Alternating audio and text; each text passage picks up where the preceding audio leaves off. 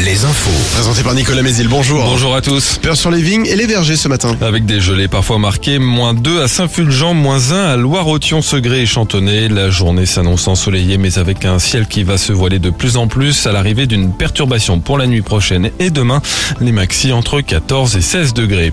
Dix jours après les violents affrontements dans le sud de Sèvres à Sainte-Soline, deux nouvelles plaintes de manifestants anti-bassines ont été déposées, portant à 4 le nombre de procédures engagées, annonce le procureur de Rennes. Le parquet lance un appel à témoins afin de recueillir toute photo ou vidéo permettant euh, d'identifier l'origine de leurs blessures.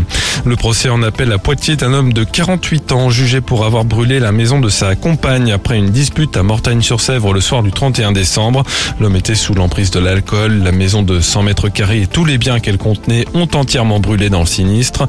Le quadragénaire a été condamné en première instance à 18 mois de prison dont 9 mois ferme. C'est le parquet qui avait fait appel. Emmanuel Macron est attendu à Pékin aujourd'hui. Il doit arriver sur place sur les coups de 9 heures pour une visite de 3 jours. En toile de fond de ce déplacement, la guerre en Ukraine, le chef de l'État entend s'assurer que la Chine ne livrera pas d'armes à la Russie. Mais les regards se tournent ce matin vers Matignon. Elisabeth Borne reçoit les syndicats à 10 heures. La première ministre a déjà exclu de revenir sur le report de l'âge de départ à la retraite à 64 ans. C'est pourtant la condition fixée par les syndicats pour reprendre le dialogue et ne pas claquer la porte de cette réunion. Le tout à la veille d'une onzième journée de mobilisation nationale. Pour demain, la SNCF prévoit un trafic perturbé avec les trois quarts des TGV en circulation, la moitié des TER et un quart des intercités.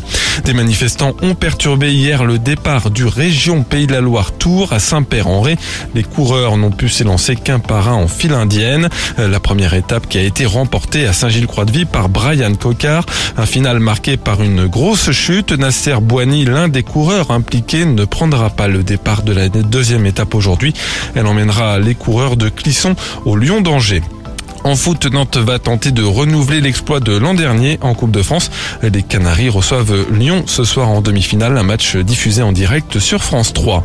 Enfin, Stromae contraint d'annuler tous ses concerts jusqu'à la fin mai en raison de son état de santé. Je me dois d'écouter mes limites, écrit le chanteur dans un communiqué qui n'a pas précisé les raisons médicales de ces nouvelles annulations. Voilà pour l'info. Très bonne journée à tous.